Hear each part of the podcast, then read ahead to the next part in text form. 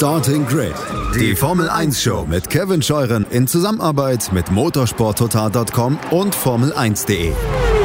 Keep racing Auf meinsportpodcast.de. Einen schönen guten Tag und herzlich willkommen zu Starting Grid, eurem Formel 1 Podcast auf meinsportpodcast.de. Ich bin Kevin Scheuren und äh, freue mich in dieser Woche als kleinen Vintage-Ersatz, muss ich sagen, äh, ein wunderbares Interview für euch hier parat zu haben und zwar mit einer Stimme, die ihr zu 100 Prozent, wenn ihr die Formel 1 seit den 90ern, wann auch immer, bei RTL verfolgt, kennt, hört, liebt und mit der ihr groß geworden seid. Ich freue mich sehr, dass Peter Reichert zu Gast ist. Hallo Peter. Guten Abend. Seit 97 übrigens. Seit 97 machst du das Ganze. Also Ja. seit dem ominösen Schumacher Villeneuve, ja? Du wirst lachen, das war mein zweites Rennen. Nein, wirklich. Ja, mein erstes Rennen war am Nürburgring 97. Da habe ich aber eher noch so eine Nebenrolle für die Nachrichten gespielt seinerzeit. Und dann 97, da war der erste richtige Einsatz. Und ähm, ja, das war ja dann gleich ein Rennen, was heute aus den Geschichtsbüchern nicht mehr wegzudenken ist. Ne? Wahnsinn. Ähm, ach cool. Das wusste ich gar nicht, dass das dein zweites Rennen war. Also da, wenn wir heute, wenn wir heute noch einiges zu besprechen. Ich möchte mal die Chance nutzen, wenn ich dich jetzt schon mal hier am Mikrofon habe und, und sehr viele Leute, die kennen deine Stimme. Ich habe es ja gesagt. Also du bist, du, du hast eine sehr ikonische Stimme für Formel 1-Fans in Deutschland. Aber viele kennen den Typen dahinter gar nicht. Ähm, wann, wann bist du das erste Mal mit Motorsport in Berührung gekommen, ganz persönlich? Ganz ehrlich, wenn ich, äh, ich glaube schon im Bauch meiner Mutter. Und zwar erklärt sich das dahingehend, dass mein Vater ähm, der Pressechef des Hauses Porsche war, Ah, bis zu seinem Ableben im Jahre 91. Und das erste Mal auf einer Rennstrecke, das war Hockenheim, war ich 1970, da war ich gerade mal fünf Jahre alt. Und sagen wir mal so, seit dem Zeitpunkt glaube ich, spätestens habe ich ein bisschen äh, nicht nur Blut, sondern auch Benzin und Motoröl und Bremsflüssigkeit in mir. das ja, Und ja, das ist wirklich so. Und habe dann, also natürlich klar, mit Porsche Sportwagen und so, habe dann das Ganze mitgemacht. Ich war zum Beispiel insgesamt, glaube ich, mittlerweile 17 oder 18 Mal in Le Mans. Ganz am Anfang bin mein Vater auch oft in, in den ersten Jahren relativ viel durch Europa hat gejingelt. Und ja, dann saugst du das einfach ein. Und dann irgendwann kommt natürlich der rebellische Part, wo du dann sagst, nee, jetzt mag ich nicht mehr wo dann auch Frauen attraktiv werden so und man äh, zum ersten Mal sich ein hinter die Binde gießt und auch raucht und solche Sachen. Aber irgendwann ähm, ist die Liebe, die Liebe ist nie erkaltet und äh, dann fing ich 93 bei Sat 1 in Stuttgart im Regionalstudio an und ich glaube mein vierter oder fünfter Dreh war schon damals dann bei der DTM in Hockenheim, bei der alten DTM noch. Und da ist es dann neuerlich ausgebrochen und bis heute ist der Flächenbrand nicht erloschen. Zum Glück, zum Glück, weil äh, was wäre, wenn wir deine Stimme nicht diese ganzen Jahre, also dann hast du zumindest mein, also ich kann dir auf jeden Fall sagen, für mich hast du auf jeden Fall meine, meine späte Kindheit und meine, meine ganze Jugend mitgeprägt. Ich finde das total spannend. Dein Vater war Pressechef bei, bei Porsche. Ja. Kennst du noch den Namen Manfred Janske vielleicht? Nee, sagt mir nichts. Die beiden waren quasi das kongeniale äh, Public Relation und Presse-Duo von Porsche bis äh, Anfang der 90er Jahre. Wahnsinn, total cool. Also, den ganzen Porsche 956, 962, angefangen mit 917, 917, 13, 30, ähm, mit Fahrern wie Pedro Rodriguez, Joe Siffert, dann später Jochen Maas, Derek Bell, Jackie X, Al Holbert, solche Leute. Also das, ich habe schon, äh, bevor ich überhaupt äh, wusste, wie Fernsehen funktioniert, habe ich schon jede Menge Berührungspunkte mit äh, Fahrer, richtigen Fahrergrößen gehabt. Wie war das denn für dich als, als Kind und Jugendlicher da mitzureisen und da dabei zu sein? Oh du, ich meine, die, die Erinnerung daran ist natürlich rudimentär, aber ich kann mich erinnern, wenn immer wir nach Le Mans gefahren sind, war das natürlich das Überragendste, dass ich da nachts aufbleiben durfte. Hm. Ja, da bin ich da überall rumgezuckelt mit irgendwelchen Be- Bekannten von, oder mit, zum Beispiel mit dem Teamarzt von, von Porsche, mit äh, Dr. Markus Schmidt, der ja lange Jahre der DTM äh, bei Mercedes in, in Diensten war und glaube ich heute auch noch irgendwo in der Formel 3 oder Formel 4 irgendwo rumschwittisiert. Das war für mich immer das Größte. Also Le Mans war ach, Wahnsinn. Na, und dann später natürlich auch. Also ich meine, wenn ich jetzt mit den ganzen, wenn wir die ganzen Fahrerpersönlichkeiten rede, Auch zum Beispiel Stefan Belloff, ja. Hm. Super Typ, ja. Mit dem bin ich in Zandvoort zur Strecke gefahren. Äh, mehrere Male an so einem Wochenende. Und der hat mir dann mal gezeigt, was in so einer Kiste wirklich steckt. Da war ich dann schon 19. Äh, nee, nee, ein bisschen jünger war ich dann schon noch, aber ähm, keine Ahnung. Also es war auf jeden Fall, die habe ich alle kennengelernt und äh, mit denen verbanden, verband uns auch als Familie eine richtige Bande, eine kräftige Bande und teilweise Kontakte, die gibt es ja bis heute noch. Ich meine, mit Striezel Stuck auf den Kaffee gehen oder mit Jochen Maas ab und zu mal telefonieren, kann ja auch nicht schaden. Ne? Absolut nicht. Also echte, echte Legenden schon früh mit in, in Berührung gekommen. Stefan Belloff ist ja auch so eine, so eine ganz große Was wäre wenn Geschichte. So. Na, also ich will da, will da ganz ehrlich sein. Ich behaupte heutzutage, ähm, wenn Stefan Belloff nicht 91 in Spar diesen fürchterlichen Fehler gemacht hätte und gemeint hätte, er könnte in der Eau Rouge einen gleich schnellen Kontrahenten überholen, hat er ja dann mit dem Leben bezahlt. Wenn er das nicht gemacht hätte und in der Formel 1 da so weitergemacht hätte, wie er damals schon unterwegs war, wir erinnern uns ja an Monte Carlo beispielsweise im Regen, mhm. Mhm. was er damit aus so einem Tyrell alles rausgeholt hat. Ich möchte tatsächlich fast so weit gehen und sagen, wenn, das, wenn die Karriere sich fortgesetzt hätte, würden wir heute nicht so wahnsinnig viel über Michael Schumacher reden. Glaubst du das? Würdest du sagen, dass, ja. dass, dass wir über ja. Stefan Belloff mehr reden würden? Vom Ja, auf jeden Fall, weil vom, also gut, man, du weißt natürlich, du weißt natürlich selber, es ist immer die Art und Weise oder die Frage, ähm, wie wird er dann gemanagt? Wo geht eine Tür auf? In welches Team kann er reinschlüpfen? Hätte er überhaupt die Chance gehabt, in seiner Zeit dann, was weiß ich, bei den damals großen Teams wie McLaren, Williams oder Ferrari irgendwie anzudocken? Äh, große Fragezeichen, weil wir es nicht wissen, weil er es auch selber nie erlebt hat. Aber ähm, ich behaupte vom Talent her, vom fahrerischen Talent und vom fahrerischen äh, Vermögen, was der Junge hatte, ja, auf jeden Fall. Da bin ich ganz bestimmt nicht der Einzige. Du kannst heute bei den ganzen Porsche-Leuten von früher nachfragen, die es noch gibt. Die werden alle das hundertprozentig unterschreiben. Und nicht nur die, auch alte Journalisten. Fragst du Peter Wiss oder so jemanden, ja. Die werden alle sagen, ja, Belloff Schade, dass es den nicht mehr gibt, weil der hätte garantiert die Formel 1 etwas früher aufgemischt, als Michael das getan hat. Wie ist man, wie ist man früher oder wie hat dein Vater dir oder wie hast du das damals so verstanden, wenn, wenn Fahrer beim Motorsport umgekommen sind? Also ganz generell ähm, gab es da ja einige, die es auch erwischt hat in der, in der früheren Zeit. Ähm, ja. War das bei euch Thema zu Hause dann auch? Also wurde dann darüber auch gesprochen? Es ist ja bei Porsche relativ wenig passiert. Zum Glück, ja. Ehrlich sagen. Ich meine, das Schlimmste war tatsächlich Stefan Belloff und das hat mich, ja, das hat mich schon getroffen, also richtig getroffen, muss ich sagen. Und, ja, also das war schon, ich habe vorher 91 gesagt, man natürlich 81, aber egal. Ähm, das hat mich echt getroffen. Also da war ich wirklich, und ich glaube, da ist es dann auch ein bisschen erkaltet mit dem Motorsport, wo ich dann gesagt habe, ach, das muss jetzt auch nicht mehr jedes Wochenende sein und habe mich dann auch relativ schnell davon distanziert. Aber wie gesagt, also es ist nie vergangen und wie haben wir uns damit auseinandergesetzt? Ja, viel auseinandersetzen konnte man nicht, äh, außer dass man traurig war und ähm, ja, das halt wirklich halt auf gut Deutsch Kacke fand, was da passiert ist. Ja, und natürlich volles Mitgefühl den Angehörigen gegenüber geäußert hat, sofern das ging. Und ähm, ja, mehr, aber mehr Thema war das jetzt bei uns zum Glück nicht. Ja. War es eigentlich mal ein Thema für dich selber, in den Motorsport zu gehen?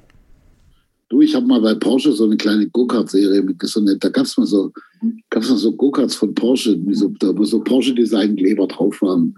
Da mit denen bin ich mal ein bisschen rumge rumgejuckelt, aber sagen wir mal so, mein, mein Talent als Fahrer ist, war damals überschaubar. Dafür bin ich lieber heute ein sicherer Autofahrer und kann auch mal aufs Gas treten, wenn das sein muss, aber das reicht mir. Ich bin auf der anderen Seite und da fühle ich mich auch ganz wohl. Bist du ein entspannter Autofahrer? Ja, schon. du. Ja, also, also, mittlerweile, ich bin jetzt mittlerweile auch nicht mehr der Allerjüngste und ich meine, es gibt ja mittlerweile Ihr wisst das alle da draußen und du weißt es sowieso, Kevin. Es gibt so viele Geschwindigkeitsbegrenzungen überall. Das stimmt. Also richtig die Pferde fliegen lassen ist heutzutage. Da musst du dir schon deine Autobahnstückchen suchen. Ja. Richtung Nürburgring geht es noch. Hm. Auf der A1 bis Blankenheim. Das ist geil. Da gibt es auch ab und zu mal, da lasse ich auch ab und zu mal ein Fliegen. Aber sonst ist es ja nirgendwo mehr möglich. Du warst so oft in Le Mans. Was ist äh, das Besondere an Le Mans, an dem Ort, an dieser Strecke für dich? Da gibt es eigentlich nur einen Satz als Antwort. Geh selber hin und, und, und, und ziehst dir rein. Das ist so einmalig, dieses Rennen, schon allein mit der Parade davor in Le Mans, Testtage eine Woche davor oder beziehungsweise früher waren sie ja noch ein bisschen weiter davor. Und dann pilgern da Hunderttausende hin. Du schaust auf so ein Feld, wo normalerweise du, was weiß ich, bis in die, bis in zum Horizont nur grün sehen würdest. Jetzt siehst du nur weiß, weil ein Zelt am nächsten da aufgebaut ist. Und die Leute sind mit einer solchen Begeisterung dabei, mit einer solchen friedfertigen Begeisterung. Und das ist der absolute Wahnsinn. Und das ist natürlich von der Competition her, ist Le Mans, war Le Mans schon früher echt hart. So, wenn du mal durch die Nacht gekommen bist, dann war's, dann war, hast du echt schon viel erreicht gehabt. Und heutzutage ist es ja im Grunde genommen in Anführungszeichen noch schlimmer, weil es sind ja mittlerweile sind 24-Stunden-Rennen, ob jetzt Nürburgring, Spa, Dubai oder natürlich auch Le Mans, sind ja alles Sprintrennen. Da geht es ja von, von der ersten Sekunde lang auf die Kachel, dass Gott erbarm. Und ich meine, wehe, du lässt da mal nach, du kannst da nicht mehr irgendwie deine Reifen schonen oder mal irgendwie Rundenzeiten verwalten oder mal Tagetimes fahren, die ein bisschen äh, höher sind, sondern du musst, wenn du Konkurrenz hast, immer volles Brett und das 24 Stunden. Und das ist schon überragend. Und da gibt es natürlich da jede Menge Freizeitaktivitäten rundum. Das machen die Organisatoren. Äh, ACO macht das wirklich toll. Also ich kann es echt jedem, der noch nie in Le Mans war der mit Sportwagen auch überhaupt nichts bisher am Hut hatte, kann ich trotzdem empfehlen, fahrt da mal ein Wochenende hin, so fünf Tage von Mittwoch bis Sonntag und dann Montag wieder gepflegt zurückreisen. Aber und dann hat euch der Virus gepackt. Da gibt es im Grunde genommen gar keinen drin. Ist Le Mans deine Lieblingsstrecke? Nee, die Strecke jetzt nicht wirklich. Also meine Lieblingsstrecke, meine Lieblingsstrecke ist natürlich die Nordschleife. Hm. Ja. Es gibt nichts Überragenderes wie die Nordschleife. Ich bin jetzt letztes Jahr mal mit Maro Engel in so einem AMG GT 3 da um die Ecke, äh, um die Nordschleife gedonnert. Ey, das, da denkst du ja nun wirklich, das hat mit Physik ja nichts mehr zu tun, was die Jungs da machen. Da sagt er zu dir, pass auf, jetzt in der Kurve kommt die Leitplanke ungefähr so 50 Zentimeter neben dir ist die. Sag ja, ja, alles klar, lass mich in Ruhe, mein Freund. Und zack, hackt er in die Kurve und die ist 40 Zentimeter neben dir, neben deiner Tür. Also es ist unfassbar. Dann fährst du auf eine 90, ich glaube, es war ein Wippermann oder irgendwas, fährst du auf so eine Kurve zu, du siehst nur 90 Grad vor dir. Und wir hatten so, äh, wir waren über die Helme funkmäßig verbunden. Und da höre ich ihn nur brummeln, die geht voll. Ich sage, im, im, Leben nie geht die voll. Im Leben nicht. Da würde ich selbst mit meinem, mit meinem Golf GTI würde ich da runterbremsen, ja. Was macht der? Die geht voll. Natürlich geht die voll. Und ich mache mir da ins Höschen. Aber auf der anderen Seite kommt dann auch irgendwann direkt so nach der zweiten, dritten Kurve, kommt das Adrenalin, das spürst du überall und das, du bist der glücklichste Mensch der Welt. Es ist einfach nur überragend. Auch da der Tipp, wer mal irgendwann die Chance auf so eine Mitfahrgelegenheit hat, bitte ergreifen, weil das ist wirklich unfassbar. Nicht was die reine Motorleistung angeht, das könnten wir irgendwie mit dem entsprechenden Auto alles auch noch hinkriegen. Aber was die Bremsen und überhaupt die Straßenlage generell dieser Autos angeht, das ist absolut phänomenal. Ja, kann ich dir persönlich sagen, steht auf meiner Bucketlist, das mal zu erleben, ja. auch als, Kevin, such das Auto aus, ich vermittel es dir. Nein, Quatsch. Aber ernsthaft, versuch's mal. Wenn du das, wenn du irgendwann die Chance hast dazu, mach es. Weil das ist wirklich der absolute Oberkracher. Ernsthaft. Mach ich, mach ich. Jetzt Aber ich hoffe nur, dass es dir dann nicht so geht wie mir, weil bei mir haben sie fast vier Stunden gebraucht, um meinen Sitz anzupassen. Jetzt nicht wegen meines Bauchs, sondern weil ich so rausstehende Hüftknochen habe. Da haben die an diesem Ding rumgesägt. Ey. Ich habe gedacht, es wird jetzt bald Abend und ich komme nicht zum Fahren. Aber irgendwann haben sie es dann hingekriegt. Jetzt machen wir eine kurze Pause und dann sprechen wir gleich mal über deinen medialen Einstieg. Du hast ja gerade gesagt, 93 ging es für dich bei Sat 1 los. Dann kam der Wechsel irgendwann zur RTL und dann auch in die Formel 1 und ab dann ging es für dich ab um die Welt in die Berichterstattung der Formel 1 bei RTL und ja, über deine Story da sprechen wir nach einer kurzen Pause hier bei Starting Grid, dem Formel 1 Podcast auf meinsportpodcast.de. Schatz, ich bin neu verliebt. Was?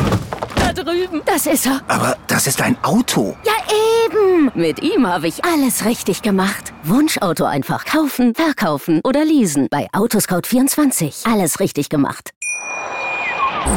Wir sind zurück bei Starting Grid, dem Formel 1 Podcast auf meinsportpodcast.de. Peter Reichert ist mein Gast. RTL-Reporter für die Formel 1 und ja, eine legendäre Stimme, mit der so viele von uns groß geworden sind, mit dem ich heute sprechen darf. Ich freue mich sehr, dass er da ist. Peter, du bist 93 zu Sat 1 gegangen. War der Weg in die Medien, war das immer etwas, was du machen wolltest oder kam das auch erst später, wo du sagtest, oh, irgendwie, irgendwie habe ich hier ein Talent? Hatte jemand gesagt, du hast eine tolle Stimme, mach da mal was damit?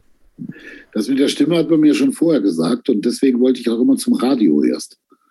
Aber ja, das hat damals nicht geklappt, weil damals gab es ja noch nicht so wahnsinnig viele Privatradios und so. Da gab es im Grunde genommen in Stuttgart, wo ich herkomme, ja nur den SDR damals. Und da waren die Genehmigungsverfahren und Bewerbungsverfahren. Das dauerte und dauerte und dauerte. Und da sagte ein Kumpel von mir, du, ich bin bei Sat 1, wir suchen gerade so einen Sportalmanach. Und damals konnte ich noch alle Fußballligen äh, von ganz Europa, von Tabellenplatz 1 bis 18 auswendig. Und da habe ich gesagt, ja, ich kann es ja mal probieren. Und dann hat man mich zu einem Bewerbungsgespräch eingeladen, dann bin ich dahin. Und ähm, ja, wir rufen dich irgendwann mal an. Ich war fünf Minuten zu Hause, ging ins Telefon morgen um neun, bist du da? Ich gesagt, alles klar. Und abends um 18 Uhr war mein erster Beitrag in der Sendung und dann von da an war ich nicht mehr zu bremsen. War deine Stimme schon immer so oder hast du da viele Zigaretten ja. und, und Whiskys gezogen vorher? ich, ich gurgel immer mit Jack Daniels. Natürlich Spaß, aber ähm, meine Stimme war schon immer, immer, nach dem Stimmbruch ging die schon sehr, sehr tief runter, ja. Also ist ja, also das ist ja eben so dieses, dieses sehr, das ist ja also wirklich sehr sonore, ne? diese, diese tiefen, entspannte, sonore Stimme. Ähm, das ist natürlich ein riesen, riesen Vorteil, wenn du dann auch beim Fernsehen arbeitest. Ähm, wolltest du eigentlich erst, also Fußball ist ja, ist ja so ein bisschen deine, deine zweite große Leidenschaft. Vielleicht sogar, ist es sogar vielleicht deine erste große Leidenschaft? Wolltest du eher zum Fußball, wenn du beim Sport gewesen wärst? Ähm, ich sage heute immer, Motorsport ist Leidenschaft und Fußball ist Religion.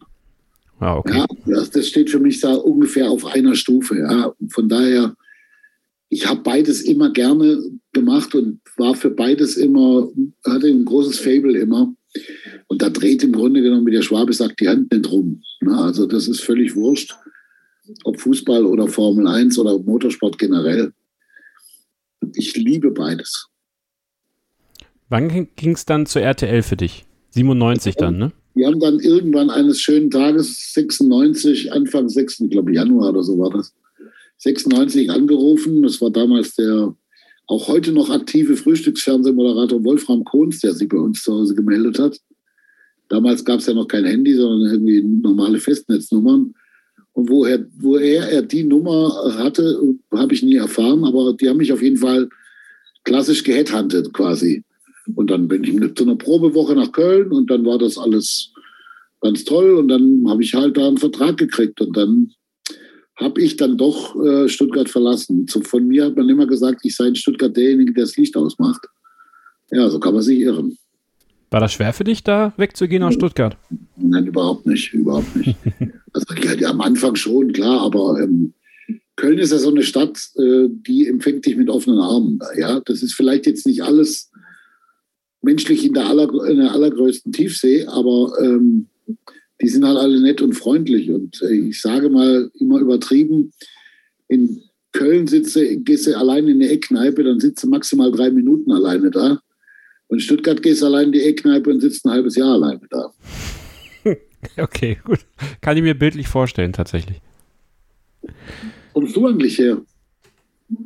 Ähm, war dann der, der Schritt zur Formel 1 sofort da oder wofür wurdest du zuerst bei RTL eingespannt? Jetzt beim, beim Frühstücksfernsehen. Mhm. Da wurde ich dann relativ schnell, so nach einem halben Jahr auch Sportchef dort und bin dann ab 99, also ich habe ab 97 dann meine ersten beiden Rennen gemacht. 98 waren es dann drei Rennen. Und mein Ziel für 99 waren vier und dann wurden es 14. Weil mein damaliger Chef und CVD vom Frühstücksfernsehen das sehr gepusht hat, dass ich da immer mitgehe, weil er immer von, auf dem Standpunkt stand, Frühstücksfernsehen kann nur die Einstiegsdroge sein, ja. Mhm. Und offensichtlich hat er dann in mir wahrscheinlich ein Talent gesehen und dann bin ich da jedes Mal mit. Und das war halt toll. Und dann ab 1.1.2000 ging es irgendwann halt in die Sportredaktion. War das, ähm, wenn du das mal mit heute vergleichst und mit den, mit den jungen Leuten, die, die so nachrücken? Ähm, Lisa Höfer, deine Kollegin, ist ja auch schon des Öfteren hier bei uns im Podcast zu Gast gewesen. Ist ja nur ein, ein Beispiel dieser neuen jungen Generation. War das ähm, früher einfacher, die nächsten Schritte zu gehen in so einer Redaktion, als es heute ist? Oh, ich weiß nicht, ob man es überhaupt miteinander vergleichen kann. Mhm. Weil früher waren das natürlich ganz andere Arbeitsbedingungen und ganz andere. Und ich weiß auch nicht, ganz ehrlich, jetzt nichts gegen Lisa, aber ob ich jetzt Lisa Höfer mit mir vergleichen würde, ich glaube Nein. eher nicht. Weißt du, ich bin halt ein Journalist, der es von, von der Pike auf gelernt hat, der es dann irgendwann, sage ich jetzt ganz ohne Arroganz, geschafft hat, seine eigene Handschrift zu entwickeln. Da sind die jungen Leute noch relativ, die meisten noch relativ weit weg von.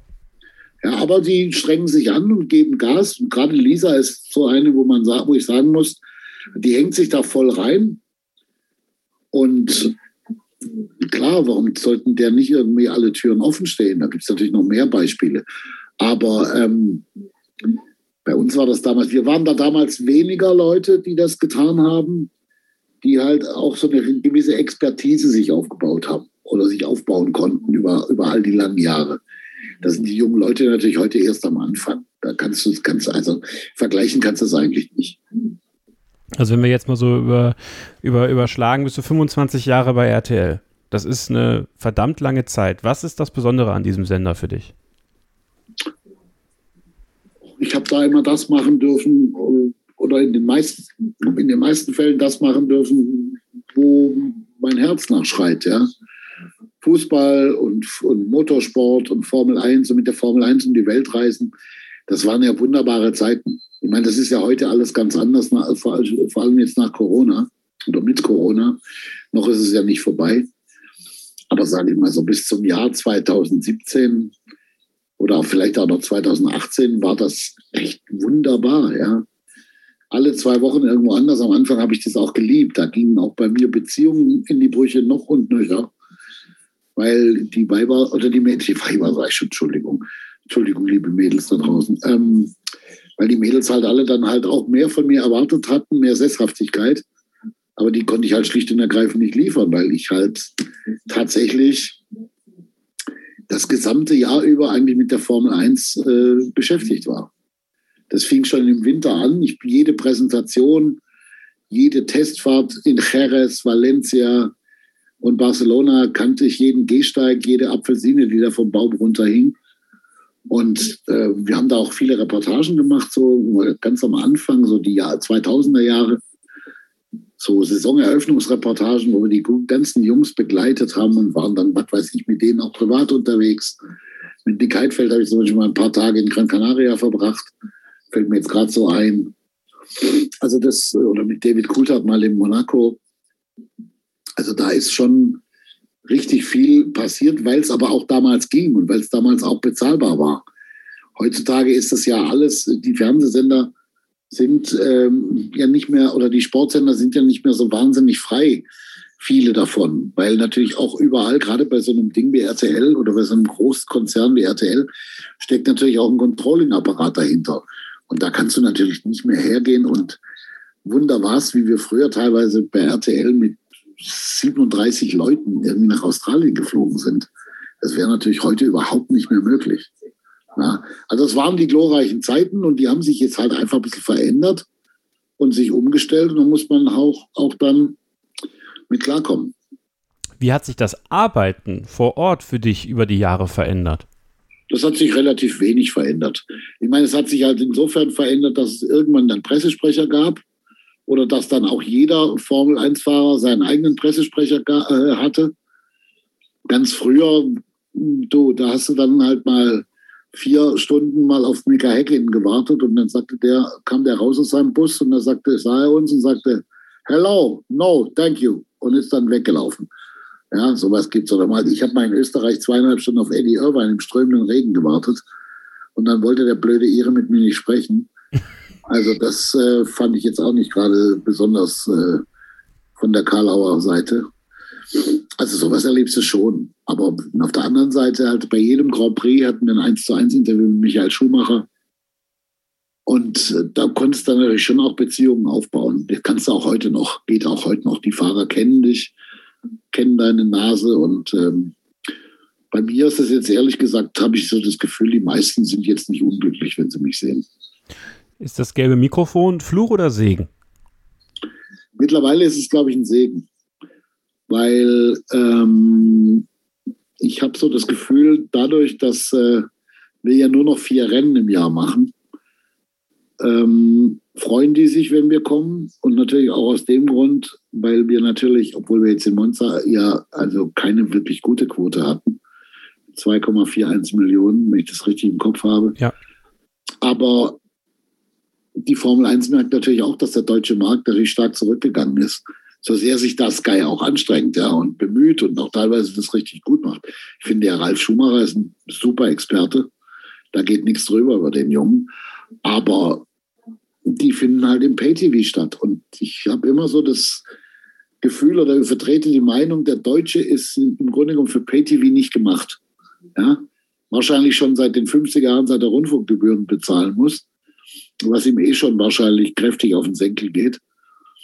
Aber äh, wo sich äh, in England und Frankreich und Italien dieses Pay-TV, also die Pay-TV-Schiene wunderbar durchsetzt, äh, ist es in Deutschland, bleibt es irgendwie in den Kinderschuhen stecken. Ja? Und deswegen, ich habe ich heute so das Gefühl, wenn da einer mit dem gelben Mikrofon durch die, durchs Fahrerlager, durchs Paddock läuft, dann sind die nicht unhappy.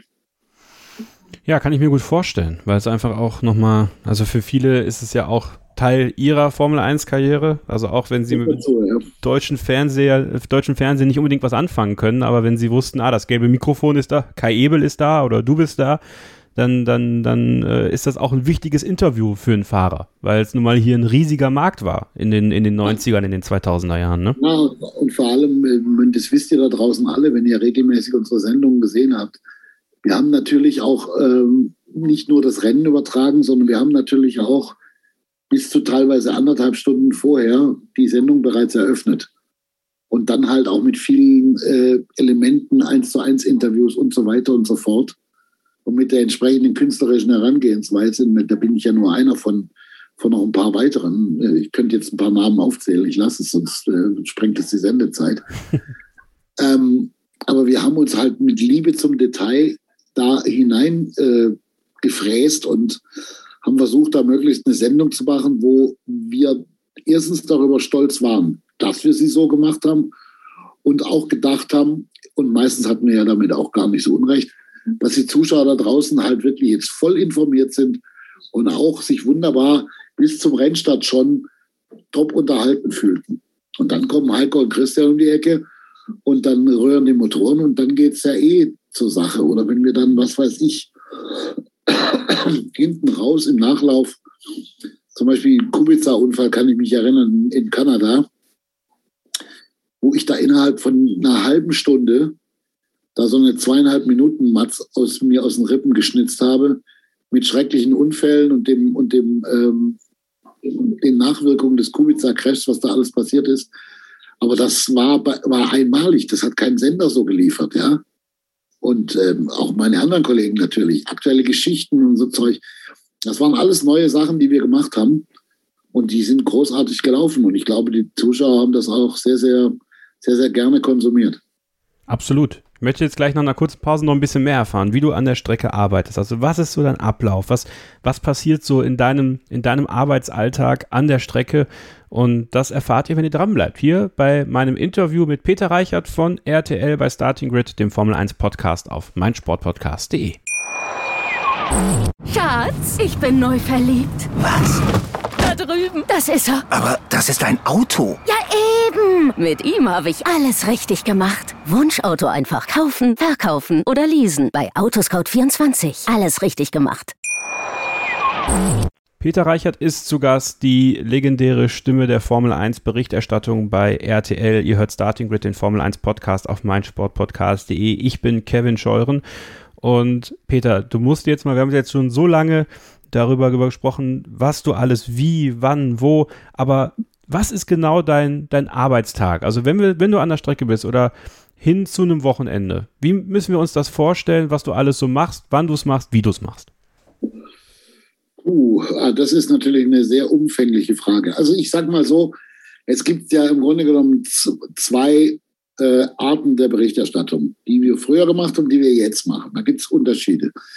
Früher hatten wir im Grunde genommen alles vor Ort. Schnittplätze, Regie, war alles da.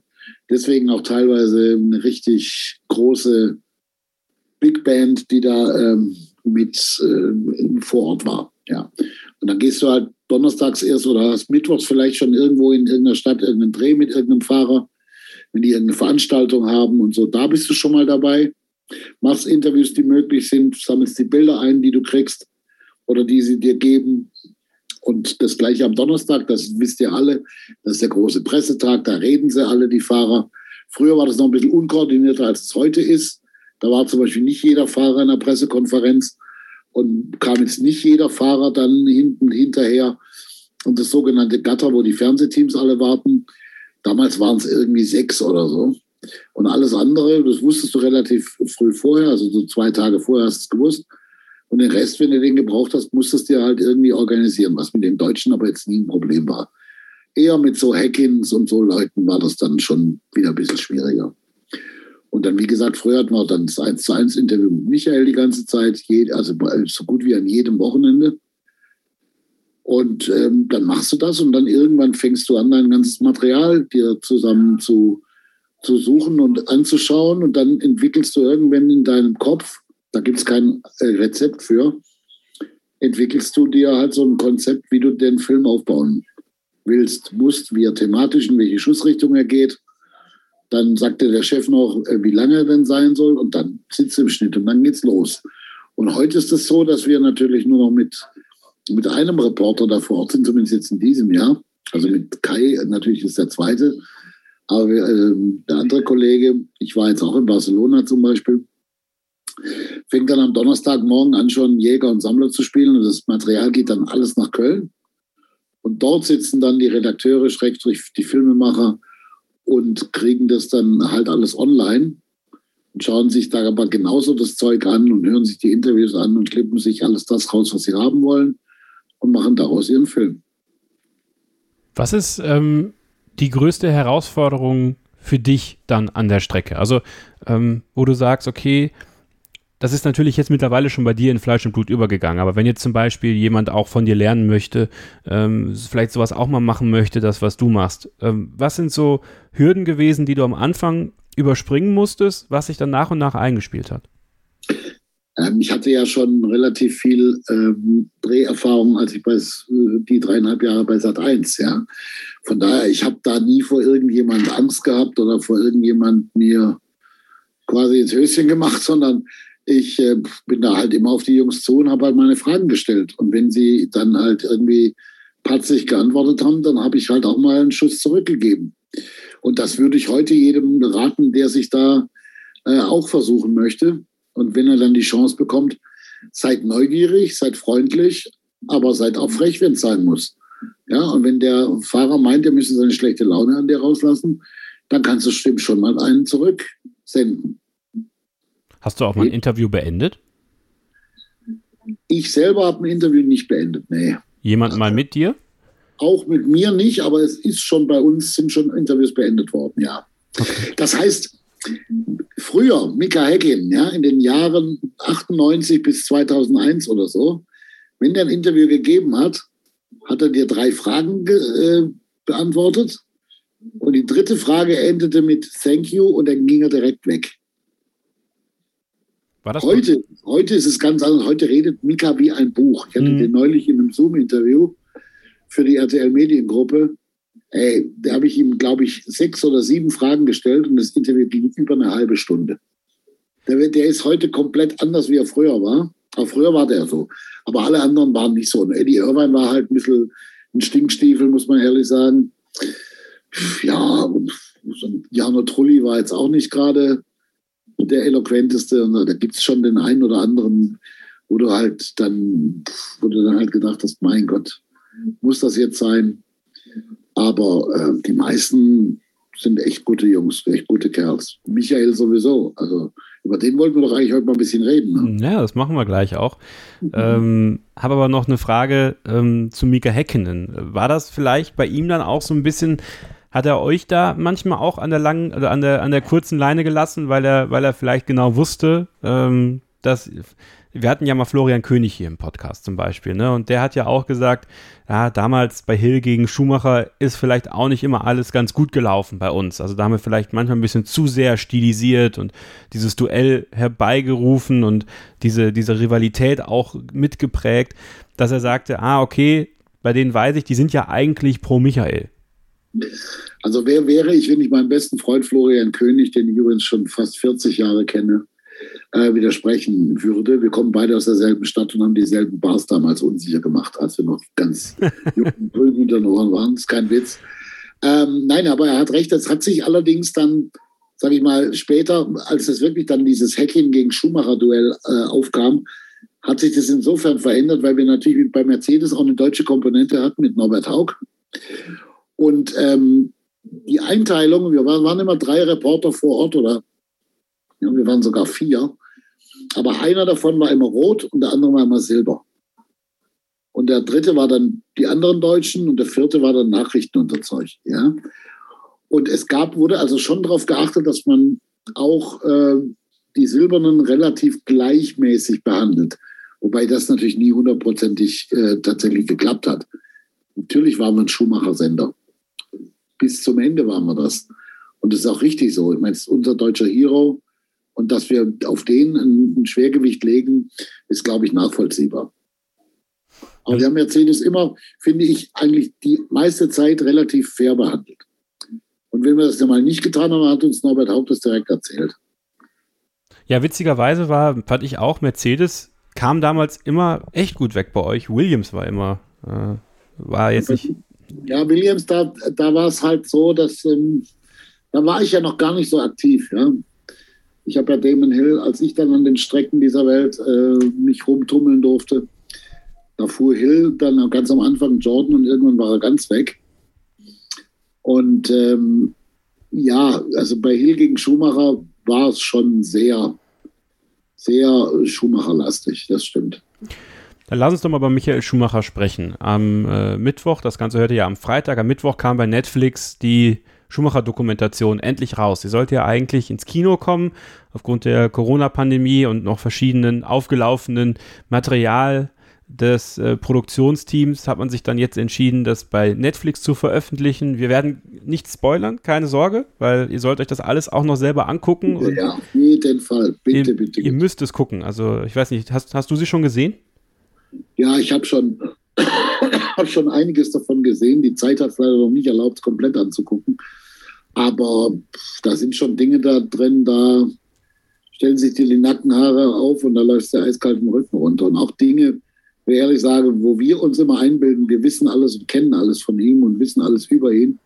Auch wir lernen bei dieser Dokumentation dazu. Ja, wir nehmen das Ganze am Dienstagabend auf, also am morgigen Mittwoch kommt die Doku raus, ihr hört es am Freitag. Und äh, ich habe es auch schon gesehen. Und ich empfehle euch, Taschentücher bereitzulegen, falls ihr es auch nicht gesehen habt. Also es ist, äh, das ist echt teilweise sehr, sehr, geht sehr, sehr nah, wenn man auch persönlich ja, also ihr kennt das ja, mein Vater ist ja, ist ja großer Schumi-Fan und deswegen viele Sachen ähm, sehe ich dann so ein bisschen auch aus seinem Auge. Und ähm, trotzdem lass uns doch mal über diesen Typen Michael Schumacher sprechen, mit dem du so viele Gespräche auch geführt hast. Ähm, wie hast du ihn wahrgenommen? Wie hast du ihn erlebt? Ganz am Anfang ich, äh, war ich auch der Meinung, wie viele andere, dass der so ein bisschen, naja, sagen wir, kühl ist, ja. Dass der zurückhaltend ist. Äh, ich will jetzt das Wort arrogant da gar nicht benutzen, aber dass es schwierig ist, an den ranzukommen, ja. Was sich allerdings dann, wenn er irgendwann mal Vertrauen zu dir gefasst hat, ins komplette Gegenteil umkehrt. Das war ein so ein netter Kerl und so ein eloquenter Typ auch. Ähm, und er hatte im Grunde genommen bis zu dem Punkt, wo er nichts mehr verraten durfte, hat er dir eigentlich alles erzählt und hat dich auch in sein Seelenleben durchaus das ein oder andere Mal mitgenommen.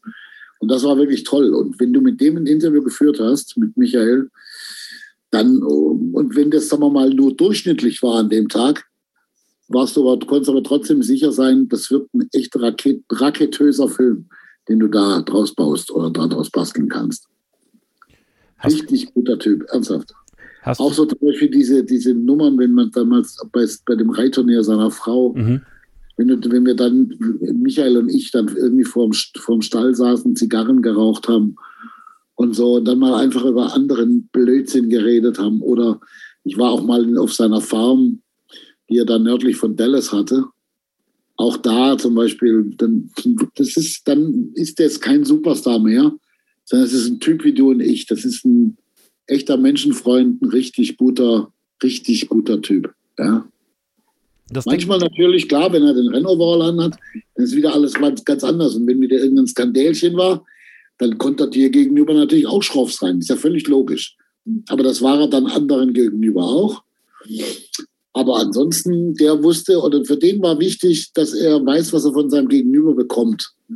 Und wenn er das weiß, dann gibt er auch entsprechend zurück. Und ich glaube immer, bei uns RTL-Kollegen, bei den allermeisten, äh, hatte er dann schon so viel Gottvertrauen, dass da teilweise richtig schöne Sachen bei rauskamen. Das sind sie, das sind sie. Und um noch mehr davon zu erfahren, was äh, Peter Reichert mit Michael Schumacher erlebt hat, wie auch ähm, vielleicht die jetzige Situation zwischen Verstappen und Hamilton so ein bisschen vielleicht sogar Schumacher gegen Hill, aber für die Niederländer äh, darstellt. Das erfahrt ihr, wenn ihr dran bleibt, hier bei Starting Grid, dem Formel 1 Podcast auf meinsportpodcast.de. Schatz, ich bin neu verliebt. Was?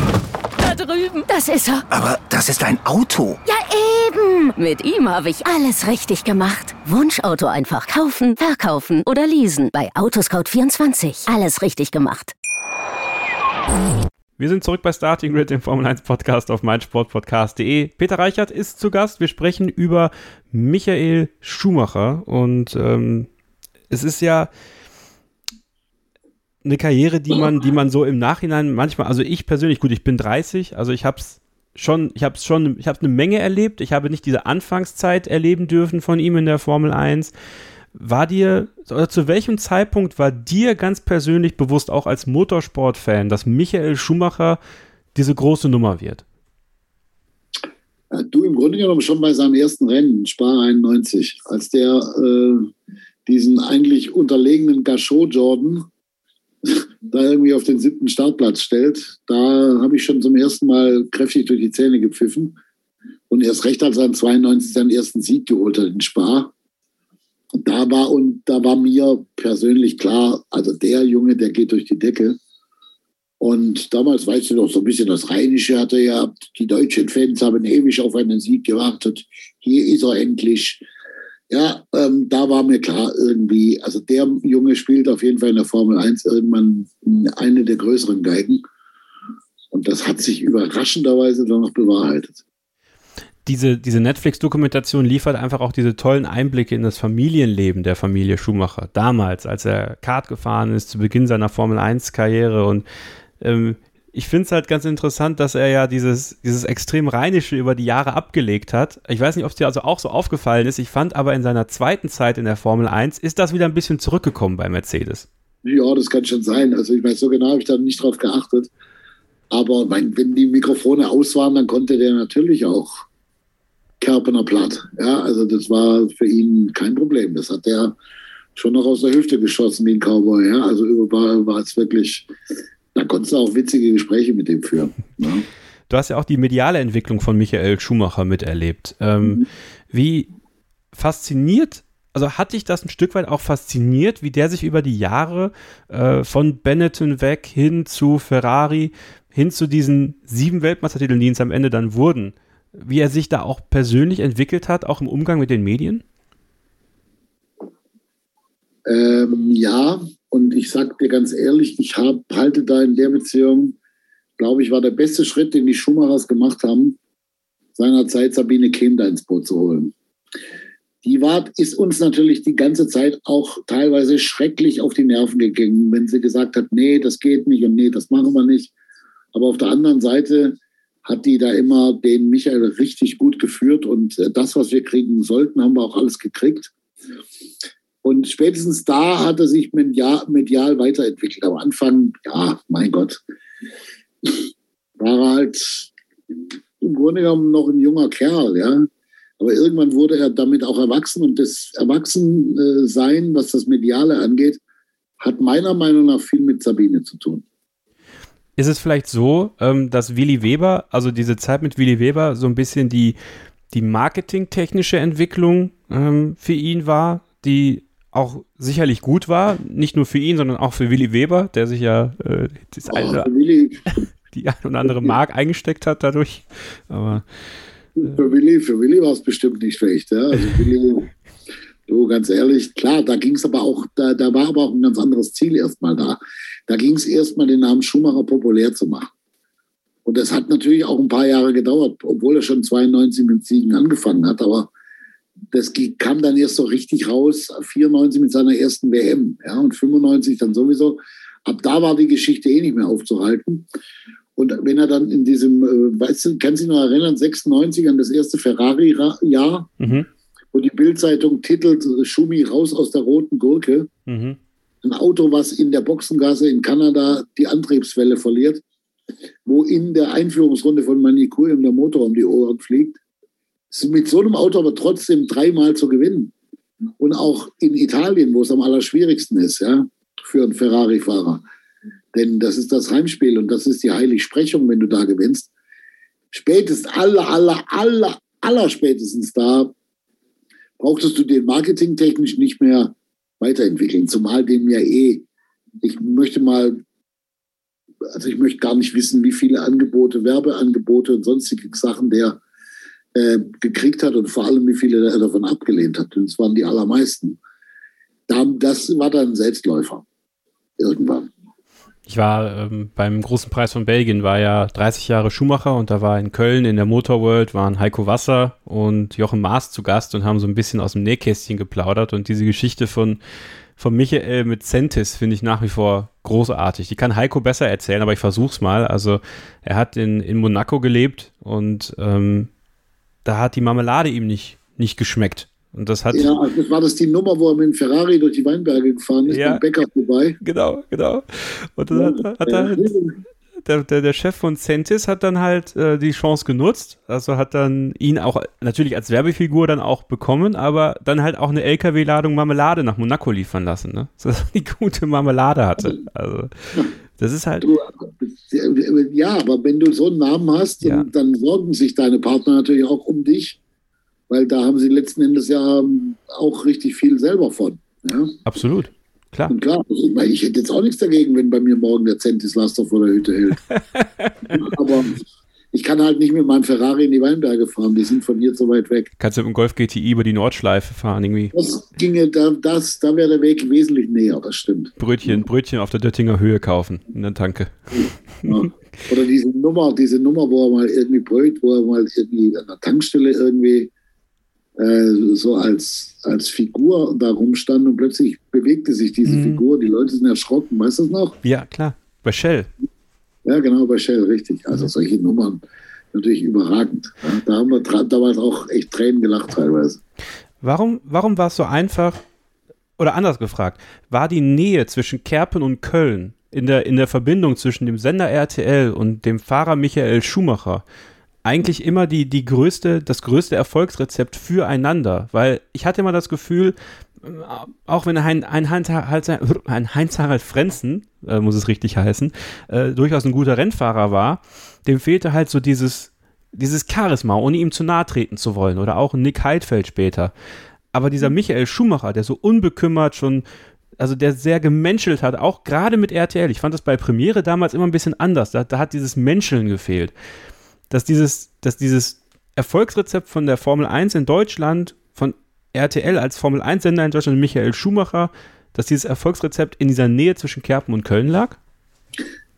Sagen wir so, geschadet hat es ganz bestimmt nicht. Ich würde allerdings tatsächlich behaupten, wenn damals die Free-TV-Rechte bei einem anderen Sender gelandet wären oder wenn die ein anderer Sender gehabt hätte, wäre es da wahrscheinlich relativ ähnlich abgelaufen. Gut, wir hatten natürlich für ihn als Kerpener Bub, hatten wir natürlich so eine Art Stallgeruch, das ist schon klar. Ähm, und eine große Zäsur, ein, ein Moment, ich habe das auch schon lange im Podcast hier öfter erzählt, Silverstone 99. Warst du Ja. da vor Ort? Ja, da war ich vor Ort. Nimm uns mal so ein bisschen mit, wie es da vor Ort für dich war. Also, ähm, ich, ich habe meine Geschichte mit Silverstone 99. Was ist deine Geschichte mit Sil- Silverstone 99? Das ist insofern äh, jetzt keine besondere, weil das, was da passiert ist, haben wir, glaube ich, genauso wahrgenommen wie alle anderen auch. Erstmal ein großer Schockzustand.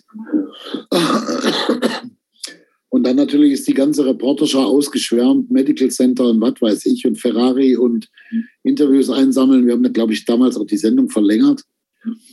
Ähm, und dann sind die Kollegen Felix Görner und Peter Reichert noch ein paar Tage in England geblieben und haben da in diesem Krankenhaus in Northampton gewartet. Und ich war noch auf einem Golfturnier südlich von London, wo so ein paar Formel-1-Größen alle waren, wo ich dann auch Interviews eingesammelt habe und so. Weiß ich noch, mit so einem neunsitzigen Fiat Ducato und anderen Mietwagen gab es da nicht. Bin ich dann über diese Highways da ge geknattert. Auf der linken Spur, die Engländer, wisst ihr ja alle, haben das Lenkrad auf der falschen Seite. Es war wirklich abenteuerlich. Und Überspielmöglichkeiten waren natürlich auch begrenzt und das war wirklich Drama und haben eine Schalte nach der nächsten gemacht. Und wie geht's dem Schumi und so. Das hat sich natürlich schon eingebrannt. Der Unfall an sich, ja, ich kann dir im Grunde genommen jedes Bildframe davon wiedergeben und nacherzählen, wenn du es möchtest, aber ähm, das hab ich, haben wir alle, glaube ich, genauso wahrgenommen wie jeder andere Schumacher-Fan auch. Riesengroßer Schockzustand, um Gottes Willen. Dann waren wir alle happy, wo er die Hand gehoben hat, als er auf der Trage lag. Und dann wussten wir auf jeden Fall, er hat es überstanden. Wie es schlimm war, wussten wir natürlich zum ersten Moment noch nicht. Und dann ging es schon auch an die Aufarbeitung, Ursachenforschung. Es war ja damals, glaube ich, nur so ein Schräubchen, irgendwie ein Pfennigteil, was da versagt hat, dass die Bremsen irgendwie durchgefallen sind und er in Slow Corner geradeaus gefahren ist. Also da wahrgenommen haben wir das im Grunde genommen wie jeder andere auch. Nur für uns ging die Arbeit halt dann danach los. Und wir waren dann, glaube ich, noch bis Donnerstag oder Freitag, als er dann auch verlegt wurde, waren wir noch in England und sind dann erst nach Hause gekommen. Wenn ich mich richtig erinnere, korrigiere mich, wenn, wenn ich es falsch in Erinnerung habe, äh, das Rennen in Hockenheim, da wart ihr quasi der äh, Host-Broadcaster. Da habt ihr, glaube ich, das World Feed produziert und da gab es doch auch dieses Interview mit Michael. Äh, ich glaube, das hat sogar Florian König gewählt. Das wird auf der Strecke eingeblendet. Da erinnere ich mich noch dran. Ja. Das war auch, Ja, war auch von euch, ne? Das war aber auch von uns. Ja. Ich glaube, es war, glaube ich, das erste Mal, das war über die komplette äh, Motordrombeschallung lief das. Ja. Also, weil ich erinnere mich noch daran, dass ich kriege jetzt schon ein bisschen Gänsehaut, als dann dieses, dieses Röhren durch die, durch Hockenheim ging und Schumacher da, ich glaube, auf seiner Terrasse saß oder sowas. Also, äh, und man schon wusste, ah, der ist bald wieder da, der kommt bald wieder. Und äh, für viele war ja irgendwie vorgezeichnet 99, das hätte Michaels Jahr werden sollen. Also, dass Eddie Irvine nicht Weltmeister geworden ist, da fragt man sich bis heute, wie er das nicht geschafft hat. Aber ähm, Aber ich glaube, für Schumacher war das genau das, das, was der eigentlich sich im tiefsten Wiesengrunde seines Herzens gewünscht hätte. Jetzt überleg mal, der macht da drei Jahre lang, vier Jahre lang Aufbauarbeit. Und im, am Ende des vierten Jahres schnappt ihm dann ausgerechnet der Teamkollege den, Ja. die, die Sahne, die, die Kirsche auf der Torte weg. Das hätte ich auch nicht gut gefunden. Also für ihn, das hätte mir für ihn sehr leid getan. es ist ja dann zum Glück auch nicht passiert, aber ähm, ich fand einfach diese, diese Szenerie war einfach sensationell in Hockenheim und äh, es war auch so eine Geschichte, die halt RTL irgendwo federführend mitgeschrieben hat, ne? Und ähm, das zeigt ja auch einfach diesen Stellenwert, den Michael Schumacher, den RTL, aber für die Formel 1 Berichterstattung in Deutschland dann noch damals hatte, als er dann 2000 in Suzuka tatsächlich Weltmeister geworden ist. Das war auf Das war- Ferrari, also unglaublich, oder? Das war unfassbar. Unfassbar. Unfucking fassbar, sage ich dir ganz ehrlich. Das war, auch wir waren da alle glückselig bis zum geht nicht mehr. Das kannst du dir nicht vorstellen. Und ich erinnere mich vor allem noch an den Satz von Heiko Wasser, der, ähm, kannst du noch nachbeten, den Satz? Äh, nee, tatsächlich nicht. Den, er sagte, 21 Jahre nach Jodie Foster wird wieder ein Ferrari-Weltmeister. Joey Foster, genau. Oh, ja. Tony Scheckter, ne? Ja. Also da ging es mit uns allen durch. Ich meine, das ist ja völlig klar, da waren wir glückselig, wir hatten den ersten deutschen Formel-1-Weltmeister. Es war absolut irre. Ja, und danach hat natürlich auch jeder Michael noch treffen können und so. Und ey, und da war natürlich großes Gejodel, das kannst du dir ja vorstellen. Ja, das Ich- war wirklich überragend. Wo er da oben auf der Boxenmauer steht, die Kamera ihn da von unten einfängt. Die Filme habe ich heute noch hier auf meinem Laptop. Also und ab und zu ertappe ich mich auch dabei, wie ich die angucke und da kriege ich jedes Mal. Meine Frau sagt nicht Gänsehaut, meine Frau sagt immer Elefantenpelle. Habt ihr eigentlich mit ihm dann auch mal gefeiert dann in Suzuka? Da gab es immer legendäre Partys, habe ich gehört. In Suzuka nicht, doch in Suzuka, ja, in diesem, in diesem Streckenhotel in Suzuka, das war relativ äh, abgeschirmt da. Ich glaube, Kai war mal drin und Heiko war, glaube ich, auch mal drin. Ich persönlich war nie drin. Aber wir haben schon auch mit dem hat mit dem auch schon private Berührungspunkte. Weißt du, wenn der zum Beispiel in Australien Bock hatte, im Park Fußball zu spielen, dann hat er uns angerufen und dann hat sich eine ganze Meute mit dem getroffen und dann haben wir irgendwo nahe, nahe des Albert Parks haben wir halt einen Fußball rausgeholt und haben mit dem gekickt. Überhaupt gar kein Problem. Da war das, wie gesagt, ein Typ wie, wie du und ich. Ja, also die privaten Berührungspunkte gab es schon auch, aber die feiern, weißt du, jetzt mal ganz ehrlich, wir haben dann natürlich auch für uns gefeiert. Das ist ja logisch. Ja, und ich bin, bin persönlich, stehe jetzt auch so auf dem Standpunkt, wenn da jetzt einer einen Titel holt und da feiert und so, dann müssen wir da nicht dabei sein, oder muss ich da nicht dabei sein. Warum auch? Ja, was habe ich da verloren? Da gibt's, da, da muss das Team dabei sein, da muss sein, sein engstes Umfeld mit dabei sein. Und das würde ich sagen, unter Fahrerkollegen noch, und dann reicht das. Stimmt eigentlich. Hast du vollkommen recht. Ja, warum? Klar. Wir, wir machen nochmal eine kurze Pause und dann sprechen wir gleich nochmal weiter über Michael Schumacher, über ein paar Charakterzüge, die, die du so wahrgenommen hast über die Jahre und natürlich auch, ich habe es vorhin angekündigt, zu den Parallelen zu Max Verstappen und natürlich auch über Mick und ob Mick den nächsten großen Formel 1-Hype in Deutschland tatsächlich auslösen kann. Hier bei Starting Grid, dem Formel 1 Podcast auf meinsportpodcast.de. Schatz, ich bin neu verliebt. Was? Da drüben. Das ist er. Aber das ist ein Auto. Ja, eben. Mit ihm habe ich alles richtig gemacht. Wunschauto einfach kaufen, verkaufen oder leasen. Bei Autoscout24. Alles richtig gemacht. Da sind wir wieder. Genau, hier bei Starting Grid, dem Formel 1 Podcast auf meinsportpodcast.de. Man könnte meinen, Peter Reichert übernimmt die Moderation hier bald auch. Ja, also er könnte es. Ihr würdet es wahrscheinlich sogar noch lieber hören als mit mir, muss man ehrlich sagen. Aber ich freue mich, dass er heute hier dabei ist, wir ein bisschen über Michael Schumacher quatschen können. Und ähm, ich würde mal gerne über diese Verbissenheit sprechen, ähm, die man manchmal auch in dieser Netflix-Dokumentation hat durchklingen sehen, gerade so in diesen, in diesen ersten Jahren und auch bis hin zu den Jahren bei Ferrari, die sich aufgebaut haben zu diesem ersten Weltmeistertitel 2000 und darüber hinaus dann aber auch diese Vormachtstellung zu behalten. War dir Michael Schumacher manchmal auch zu verbissen, Peter? Ja, gebe ich so manchmal ja, aber ich wusste immer, warum er das tut. Das ist halt Akribie. Der hat auf das allerkleinste Detail geachtet. Und jetzt musst du mal dir überlegen, du kommst 96 zu Ferrari und das ist im Grunde genommen ein Sauhaufen. Da hat man, da gab es die Gerüchte, da stehen überall die Espressomaschinen auf der Werkzeugbank und in der untersten Schublade sind noch irgendwie Rotweinflaschen. Da musste der erstmal richtig aufräumen, um es quasi mit seiner, mit seiner deutschen Arbeitsauffassung im Grunde genommen klar zu kriegen. Und bis die ihm dann mal alle gefolgt sind, hat es ein bisschen gedauert.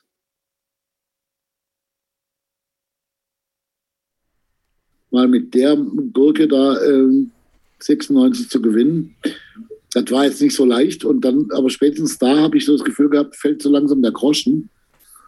Und dann haben die, sind die mit seiner Arbeitsweise auch klargekommen. Der hat halt immer, der war detailversessen bis zum Geht nicht mehr. Und der wusste nur darüber, kann ich irgendwie ganz nach oben kommen. Weil ich vertrete auch nach wie, wir haben vorher über Stefan Belloff geredet, ja ich verstehe oder ich vertrete auch zum Beispiel die Meinung, was das reine fahrerische Talent angeht, war zum Beispiel auch ein Heinz-Harald Frenzen durchaus talentierter als Michael. Mhm. Aber Michael war halt einfach der, der alles verstehen wollte und irgendwann auch alles verstanden hat, der auch taktisch, strategisch ein absoluter Gott war, der genau wusste, in welchem Moment er was tun muss, auf der Strecke, neben der Strecke, in der Garage, im Umgang mit seinem Team, mit seinen Mechanikern, Ingenieuren, mit Ross Braun, Jean Todt, der hat da eigentlich fast immer den richtigen Ton getroffen. Und der hat da so viel Akribie und so viel Arbeitsethik da reingebracht bei Ferrari.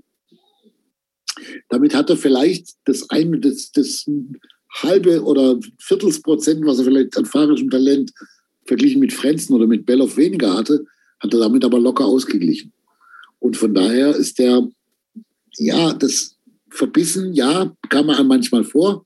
Haben ja auch viele Leute gesagt, ja, der läuft immer mit so einer Sauertopfmine rum und der ist bestimmt total arrogant. Habe ich schon damals gesagt, nein, arrogant ist der überhaupt nicht, ganz im Gegenteil. Ja, das glaube ich dir nicht. Ja gut, dann behalt deine Meinung.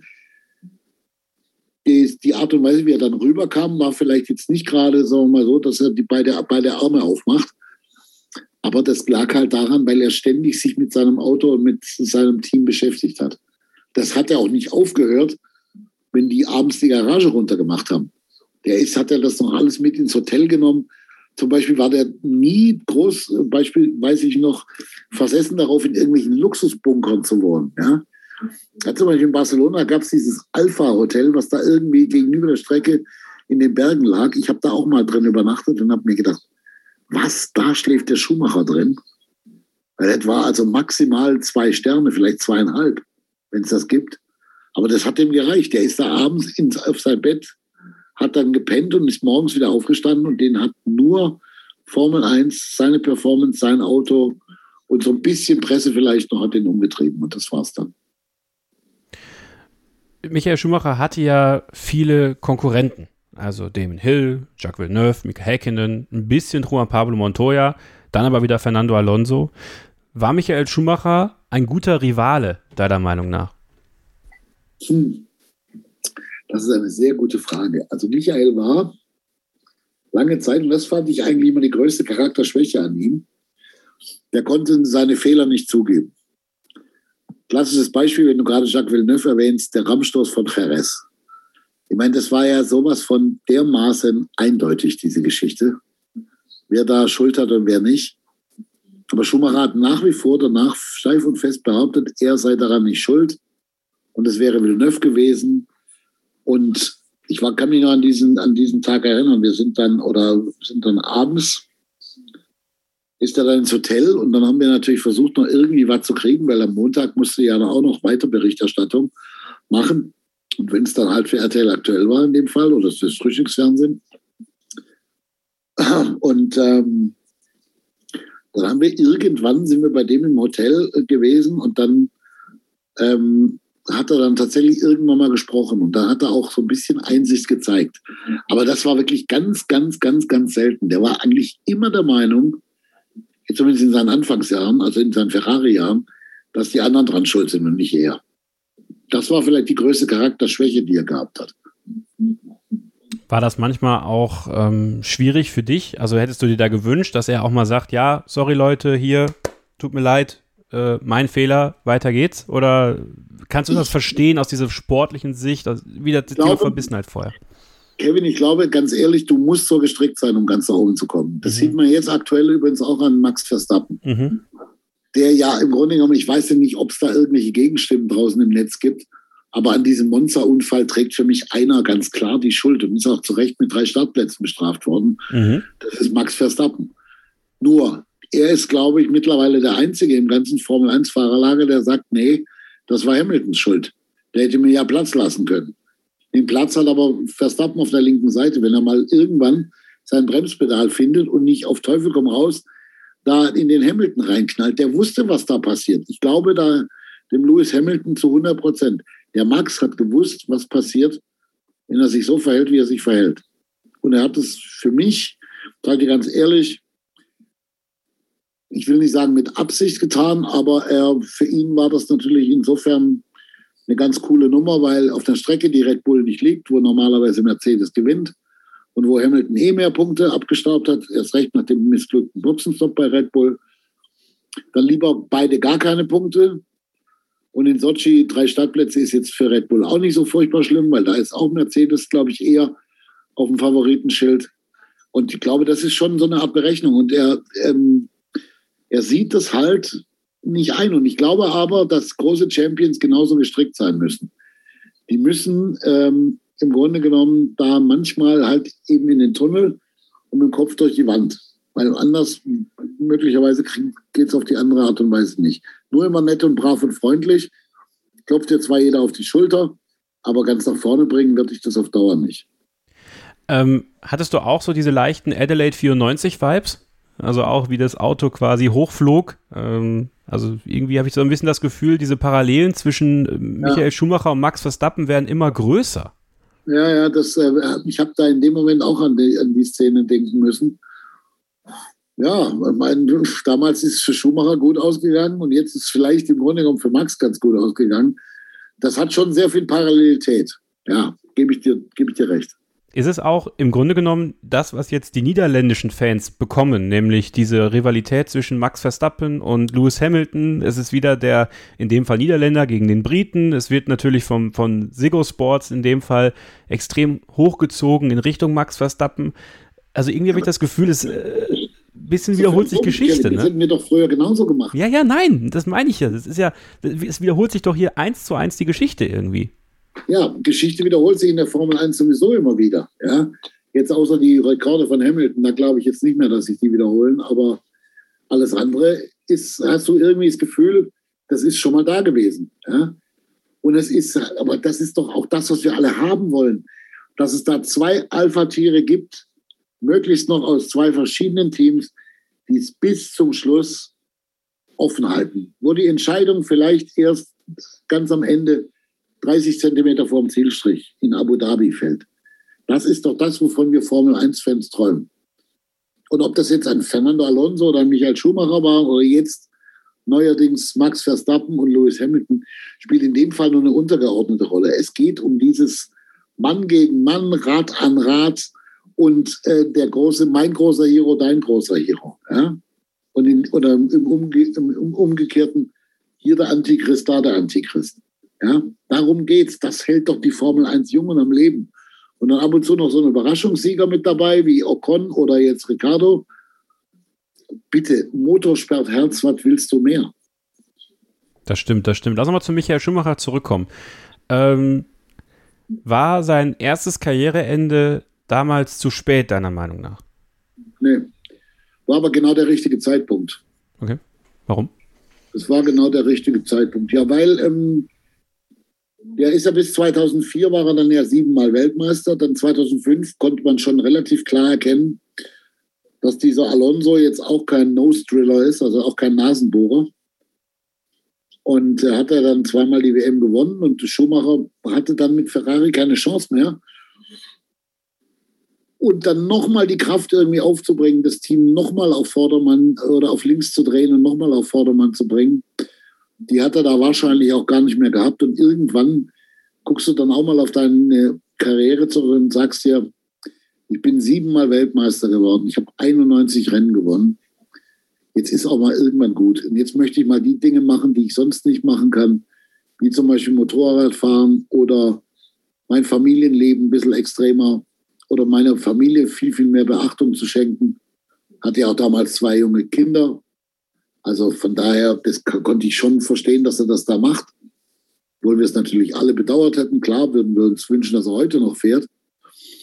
Ähm, aber ich fand es genau den richtigen Zeitpunkt und auch genau den richtigen Schritt für ihn dann. Warst du überrascht, als er dann einige Jahre später bei Mercedes mitgemacht hat, als sie ihr neues Werksteam aufgebaut haben? Nein. Weißt du warum? Nee. Weil diese, weil diese Racer-Droge, die ist in dir drin und da kommst du nicht weg davon. Das ist einfach so. Da gibt es so viele Beispiele. Heinz-Harald Frenzen hat seine, seine Karriere irgendwann beendet in der Formel 1. Ein Jahr später oder zwei Jahre später ist er in der DTM wieder aufgetaucht. Hat wieder ins Lenkrad gegriffen. Das gleiche mit Mika Häkkinen.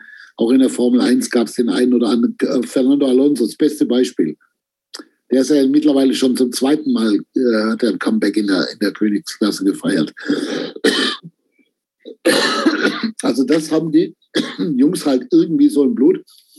Und zu Hause, die sagen natürlich erstmal, ja, jetzt wird alles ruhiger und meine Familie und alles toll. Und dann sind sie aber ein halbes Jahr zu Hause und dann fällt denen aber so weit von die Decke auf den Kopf. Und irgendwann sagt die, äh, die Ehegattin oder die Freundin oder was weiß ich wer, die Familie, dann sagt, Mensch, Junge, dann geh Racing. Ja, geh uns nicht weiter auf die Nerven, sondern guck, dass du irgendwie ein Cockpit kriegst oder beschäftige dich irgendwie an der Rennstrecke und so, wenn das so sehr fehlt. Da ist uns dann allen mehr geholfen, als wenn du da schlecht genau zu Hause rumsitzt. Und das ist es, genau das ist es. schau mal, die aller, ganz, ganz wenige haben mit der Formel 1 aufgehört und haben dann auch wirklich es sein lassen. Ja? David Coulthard zum Beispiel. Ist auch so einer. Fällt mir gerade ein, der ist ja auch nochmal DTM gefahren irgendwann. Stimmt. Wollte ich den gerade als großes Beispiel hier rausstellen. Nee, also ganz ehrlich, mir fällt da fast keiner ein, der in der Formel 1 viel erreicht hat und dann nicht mal nochmal in irgendeiner Rennserie zurückgekehrt ist. Würdest du so Nico Rosbergs kleine Probefahrt im Formel E-Auto da rausziehen oder weil sonst wäre es ja vielleicht Nico Rosberg? Ganz ehrlich, ich glaube, Nico Rosberg ist tatsächlich die Ausnahme. Ja, ne? Ja, weil der irgendwie, ich glaube, das hat dem, der war am Ende von 2016, war der so, im Grunde genommen, er hat das Ziel erreicht und dann war der aber auch mit seiner Kraft, auch mental, das ist meine persönliche Meinung, war der so am Ende, dass der mit Freuden zurückgetreten ist auf dem Höhepunkt, was natürlich sowieso überragend ist. Und er geht anscheinend jetzt in dem, was er macht, voll auf. Ist ein bisschen Businessman, da hat er sein eigenes äh, Extreme Sports Team und so. Du, und ganz ehrlich, das Menschenwille ist sein Himmelreich. Wenn er damit glücklich ist, ist doch alles gut. Ja? Aber der ist für mich tatsächlich, du, jetzt wo du den Namen sagst, ja, der ist für mich tatsächlich so eine Ausnahme.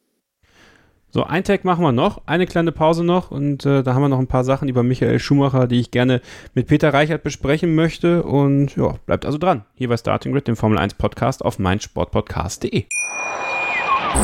Schatz, ich bin neu verliebt. Was? Drüben. Das ist er. Aber das ist ein Auto. Ja, eben. Mit ihm habe ich alles richtig gemacht. Wunschauto einfach kaufen, verkaufen oder leasen. Bei Autoscout24. Alles richtig gemacht.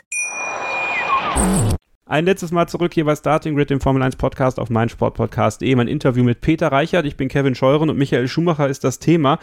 Ähm, als er dann zu Mercedes zurückgegangen ist, Peter, ähm, also zurückgegangen ja tatsächlich, weil es fing ja einst bei Mercedes für ihn auch an. Also da hat sich der Kreis für ihn persönlich ja auch geschlossen. Es fing mit Sportwagen an und es hörte mit der Formel 1 dort auf ähm, diese Partnerschaft mit Nico Rosberg, generell ähm, Ross Braun, der da, der dort war, sein, sein gewohntes Umfeld irgendwie ein Stück weit hergestellt hat. Welchen Stellenwert hat deiner Meinung nach Michael Schumacher, und das ist ja so eine gern gestellte Frage, aber ich möchte ja gerne deine Meinung auch zu hören, für den Erfolg, den Mercedes in den Jahren danach, als er seine Karriere dort beendet hatte und dann Lewis Hamilton kam, welchen Grundstein hat er ganz persönlich mitgelegt? Ja, auf jeden Fall den als Aufbauhelfer ich meine, wir erinnern uns, wie die noch ähm, in den Jahren 10 bis 12 da unterwegs war. Mercedes war jetzt nicht wirklich, dann als es ein eigenes Team war, jetzt nicht wirklich ein Abonnent, ein Abonnent auf vordere Plätze. Und da hat Michael natürlich schon sein ganzes Know-how reingepackt und im Grunde genommen auch, auch die gleiche Arbeitsethik dort an den Tag gelegt, wie er es bei Ferrari auch gemacht hat. Nur war das natürlich auch ein weiter Weg. Und äh, irgendwann nach drei Jahren und als eben dann halt nicht mehr raussprang als einmal ein dritter Platz in Valencia und ansonsten er leider dem Podium fernbleiben musste, nur wenige Highlights gesetzt in einem Monaco Pole. Kann ich mich noch sehr genau erinnern, ich weiß nicht, ob du es auch noch weißt, wie Norbert Haugens RTL-Mikrofon brüllt. Das war geil! Ja, natürlich erinnere ich mich daran. Siehst du, also solche paar Highlights gab es ja noch, dann noch, aber irgendwie, da war so das ganz große Feuer war raus. Und das hatte dann nach drei Jahren dann auch ähm, insofern mitbekommen. Aber da äh, bin ich ganz ehrlich, was seine Demission bei Mercedes angeht, die ist für mich heute noch immer eine unwürdige. Man hat erst Lewis Hamilton eingekauft und dann im Grunde genommen äh, hat man es dann so hingelenkt, dass Michael Schumacher von sich aus zurücktritt. Eigentlich haben sie ihm, das zumindest denke ich, so ein bisschen wir, durch die Hintertür wenigstens äh, ihn rauskatapultiert. Ja. Darf ich dir da mal eine freche Frage zu stellen? Ich fand den Abschied etwas unwürdig, wenn ich ehrlich bin. Fällt mir jetzt gerade ein. Ähm, Niki Lauda, der jahrelang bei euch Experte war. Ich erinnere mich daran, dass der teilweise echt hart gegen Lewis Hamilton äh, geredet hat äh, beim, bei, bei RTL. Ähm, und dann holt er ihn. Also im Grunde genommen wird ja immer diese Saga erzählt, dass Niki Lauda Lewis Hamilton zu Mercedes geholt hat und wie toll Lewis Hamilton doch ist. Äh, und Niki Lauda hat ja damals auch, ist ja auch die Saga, äh, Michael Schumacher zu Ferrari gelotst. Ähm, hat dich das so ein bisschen überrascht? Also, oder hast du gedacht, okay, ähm, im Grunde genommen hat sich dann auch dieser, dieser gesunde Egoismus durchgesetzt. Es gab die Chance, einen Lewis Hamilton zu bekommen und Michael Schumacher war so im Herbst, im Winter seiner Karriere, dann schieben wir den mal ab. Also warst du überrascht auch darüber, wie sich Niki Lauders Meinung zu Lewis Hamilton vielleicht ein bisschen geändert hat?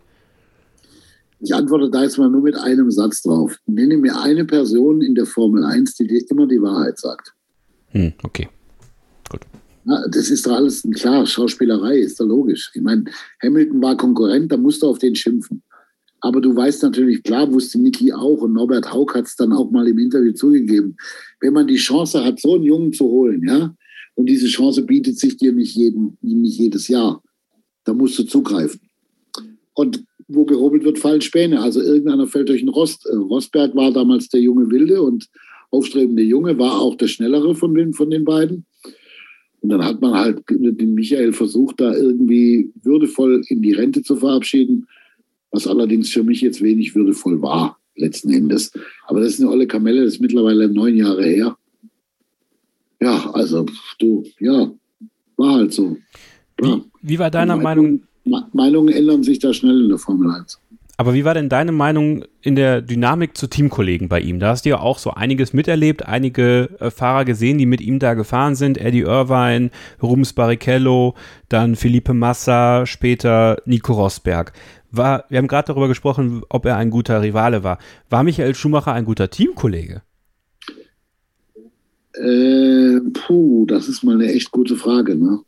Also ich glaube, bei, bei äh, Eddie Irvine fing an, was sich dann später fortgesetzt hat, beziehungsweise ist auch immer die Frage, wen du dann als Teamkollegen verpflichtest. Und im Grunde genommen ist es so eine ganz ähnliche Geschichte wie, Bottas, wie heute Bottas und Hamilton. Ja, Bottas war jetzt fünf Jahre lang der treue Vasalle, der, wir es mal ein bisschen übertrieben formuliert, im Grunde genommen alles das gemacht hat, was Lewis Hamilton wollte. Und so war es mit Rubens Barrichello und so war es auch mit Felipe Massa. Eddie Irvine hat am Anfang da so ein bisschen die Ellbogen ausgefahren, hat aber dann auch relativ schnell eingesehen, dass er auf der fahrerischen Schiene auf jeden Fall nicht mithalten kann und hat sich dann auch irgendwie in sein Schicksal gefügt. Aber Rubens Barrichello, das war jetzt nie eine Riesengefahr für Michael. Klar, dass der hat auch ein paar Rennen gewonnen, auch Felipe Massa hat ein paar Rennen gewonnen und die konnten auch was. Aber die Exzellenz war immer Schumacher. Und ob er ein guter Teamkollege war, ich glaube schon, dass der dass der jetzt keine großen Geheimnisse seinen Teamkollegen gegenüber hatte, so wenn es darum geht, Daten zu teilen und so Zeug. Aber irgendwo hat er immer einen Vorteil gehabt. Wo er sich den dann letzten Endes hergeholt hat, da kann sich jetzt jeder seine Meinung drüber bilden. Es gibt so Stationen in der, in der ähm, Geschichte von Michael Schumacher, da weiß man, wo man war. Wie gesagt, der Unfall Silverstone 99, da war ich äh, Jetzt erzähle ich es dir auch. Ich weiß nicht, ob du die Geschichte kennst. Und wenn ihr, dann könnt ihr euch darüber. Äh, ich war im Schwimmbad tatsächlich. Äh, ich habe mir das Rennen nicht live angeguckt, aber plötzlich machte der Bademeister eine Durchsage und sagte, Michael Schumacher ist schwer verunglückt. Also da muss man sich mal den Stellenwert von Michael Schumacher ja, damals nochmal vorstellen. Da wurde eine Durchsage gemacht. Ich bin dann schnell nach Hause gefahren, kam nach Hause und sehe äh, Norbert Haug mit Tränen in den Augen im Interview. Ich glaube, das war sogar bei Kai Ebel, ähm, weil er so angegriffen war davon. Dann ähm, der Weltmeistertitel in Suzuka, früh morgens aufgestanden, ähm, mit Papa zusammen geguckt, Kakao getrunken und, und Schumachers Weltmeistertitel gefeiert. Und tatsächlich äh, die Nachricht am 29. Dezember 2013. Ähm, als ich sie gelesen habe, weiß ich noch genau, ich war mit meinem besten Freund Marcel zusammen, wir haben das gelesen und dachten erst so, das ist jetzt irgendwie, ja, der hat einen Skiunfall gehabt. Aber. Ja, war bei mir genauso. Ich, wir haben auch erst, oder ich habe auch erst, ja, lese von einem Skiunfall, ja, no, Skiunfall halt. Ja. Und da wurde dieser Skiunfall von Stunde zu Stunde im Grunde genommen dramatischer. Und dann fing auch RTL schon wieder schon an, die Reporter nach Grenoble da zu schicken. Ich habe das nur von außen beobachtet. Ich war da selber nicht drin involviert in diesem ganzen, dieser ganzen Berichterstattung danach. Ich habe mir nur immer wieder gedacht, ganz ehrlich, du wirst siebenmal Weltmeister. Du hängst im Grunde genommen dein Hinterteil in solche Feuerstühle rein. Selbst ein Motorradunfall hat er noch relativ glimpflich überstanden und der war auch schon heftig. Mhm. Und dann beim Skifahren ausgerechnet knallst du auf den Stein und ist wahrscheinlich dein Helm auch nicht in Ordnung gewesen, weil sonst wäre er nicht durchgebrochen. Es ist, äh, und es war wohl noch nicht mal, also was ich zumindest gehört habe, ich weiß nicht, ob das stimmt, aber noch nicht mal ein Skiunfall in rasender Abfahrtsgeschwindigkeit, sondern eher in langsamerer Fahrt beim irgendwie die Wände machen. Da habe ich auch gedacht, mein Gott, ist das gemein, ist das fies. Und wie kann ein einzelner Mensch so viel Pech haben wie Michael in der Situation? Das hat mir nur ohne Ende leid getan. Ich, ach, ich weiß übrigens auch noch, wo ich war. Genau. Ha! Ich war in der Türkei in Urlaub. Ich weiß es noch genau. Es war das 18. Nee, das, das 18. Loch eines Golfplatzes. Mhm. Wie der Golfplatz heißt, weiß ich nicht mehr. Als mein Telefon ging und dann hieß es, wir machen eine Sondersendung. Und da sage ich, ja, toll, Sondersendung super, aber ich bin in der Türkei und ich kehre auch erst in einer Woche zurück, eigentlich. Aber wenn du mir den Flug bezahlst, fliege ich natürlich nach Hause. Nee, nee, dann bleib du ruhig mal da. Okay. Das, daran kann ich mich noch erinnern. Ob das jetzt allerdings direkt nach dem Unfall war oder der Unfall davor war und diese Sondersendung dann einen Tag später oder so, keine Ahnung, ich weiß es nicht mehr. Aber das ist zum Beispiel jetzt etwas, was mir da gerade noch in den Sinn kommt. Ich ähm, kann mir das alles nach wie vor nicht vorstellen, dass ja, dass ja Mick äh, diesen Unfall auch gesehen hat. Also der war ja, der war ja mit dabei. Ich finde dieses, ich finde, ich finde es ganz, ganz faszinierend. Ähm, und das zeigt auch wiederum, ich glaube, es gibt, ich habe da letztens noch mit jemandem drüber geredet. Ich glaube, es gibt wenige Menschen, bei denen das so funktionieren würde in Deutschland, dass ihre Gesundheitsprobleme ähm, entweder nicht thematisiert werden, weil es horrende Vertragsstrafen gibt. Das ist, das, das ist der eine Fall. Aber auch, weil es dann nicht gemacht wird. Also für mich, also zwei, die mir da in den Sinn kommen, ist einmal Franz Beckenbauer und eben Michael Schumacher. Und das zeigt ja auch, was für eine, eine, eine nationale Bedeutung er hat, tatsächlich. Ja, immens. Aber ich sag dir ganz ehrlich, meine persönliche Meinung, ich möchte es gar nicht wissen, ja, ja. wie es ihm geht. Weil ich, ich hoffe nur, dass es ihm den Umständen entsprechend gut geht.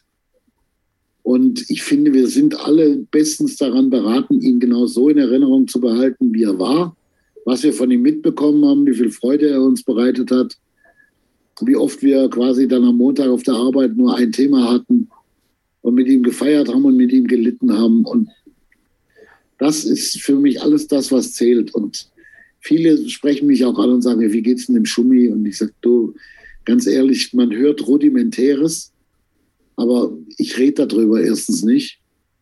Und zweitens weiß ich eh nicht, ob es hundertprozentig der Wahrheit entspricht, deswegen lasse ich es sowieso.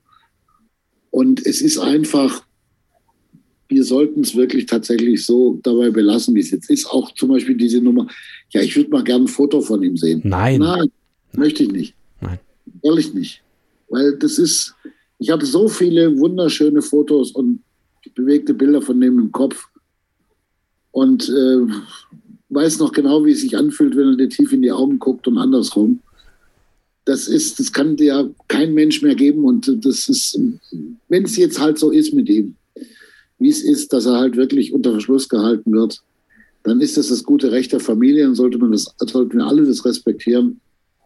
Und wenn es denn irgendwann mal, was ich wirklich hoffe und darum bete, wenn es denn irgendwann mal wirklich steil bergauf geht mit ihm und er irgendwann mal wieder in der Öffentlichkeit auftaucht, dann bin ich sicher, bin ich der Erste, bin ich wahrscheinlich der Erste, der Rotz und Wasser flennt. Mhm. Weil ich mich so darüber freue, dass das dann tatsächlich vielleicht dann nach vielen, vielen, vielen Jahren, vielleicht auch Jahrzehnten, aber dann doch noch zu einem guten Ende geführt hat. Aber bis dahin, lasst uns Michael Schumacher so bewahren, wie wir ihn alle gekannt haben, wie wir ihn alle geliebt haben, wie wir ihn alle vielleicht auch mal das eine oder andere Mal vielleicht auch nicht so gern gehabt haben. Das war einfach er. Er ist eine Ikone des Sports, er ist ein Weltsportler. Ich würde höchstens noch Muhammad Ali und vielleicht noch Michael Jordan auf eine Stufe mit ihm stellen.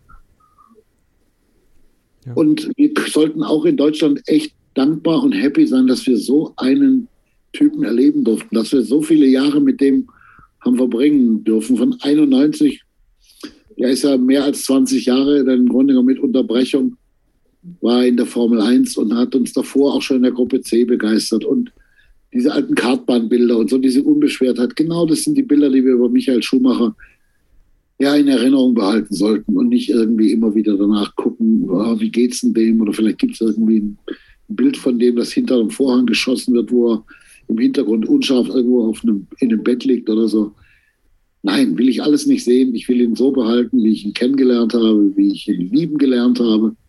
Wo ich ihm manchmal auch gesagt, auch, ihn auch manchmal zum Mond hätte schießen können, muss ich auch ehrlich zugeben. Das gab es schon auch.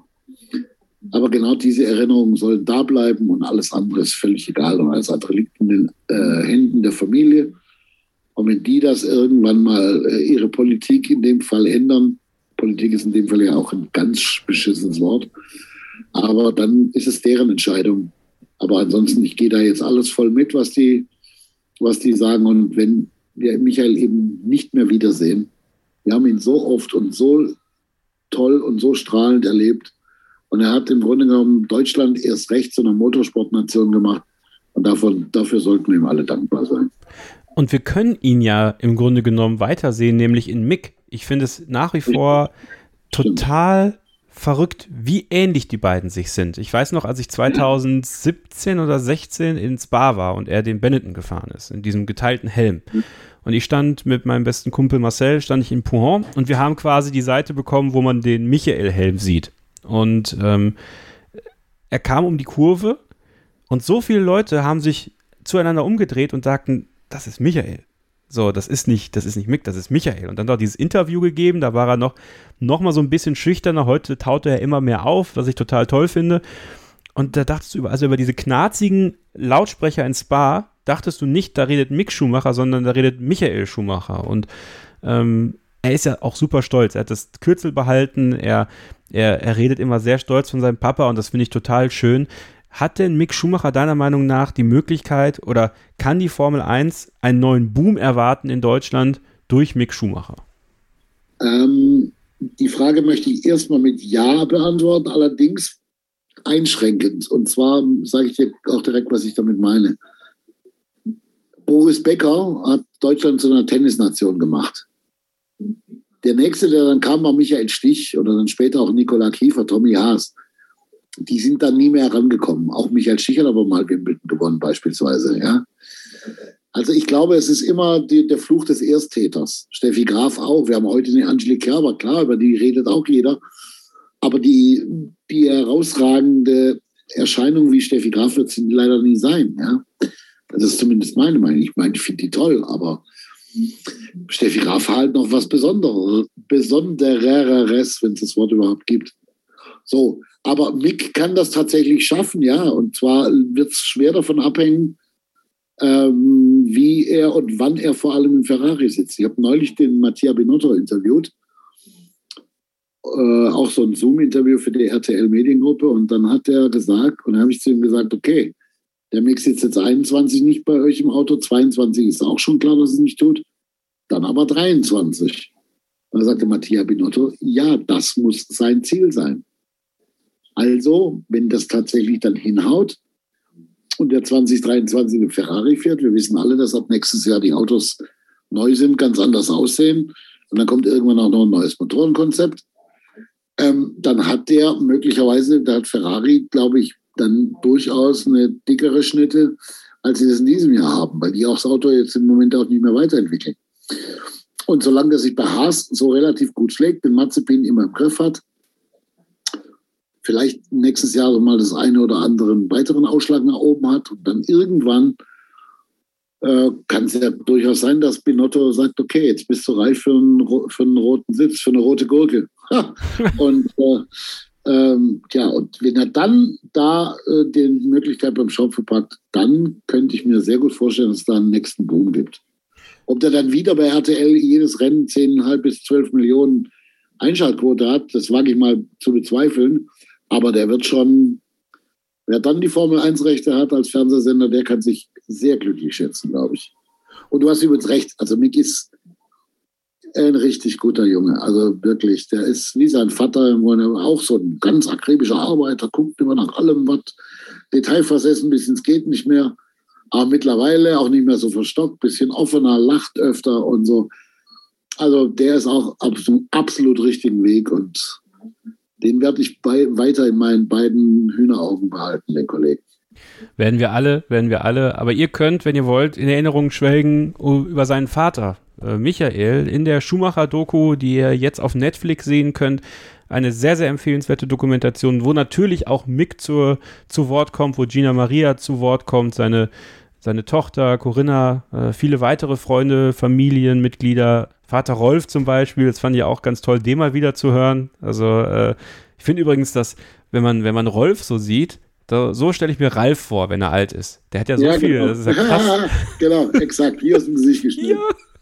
Es gibt so ein Bild, es gab ja diese App, ne, wo man sich älter machen konnte und dann äh, hat sich ein Kumpel einen Spaß erlaubt, hat mir ein Bild von Rolf geschickt und hat da drunter dann dieses äh, Logo eingefügt von dieser App.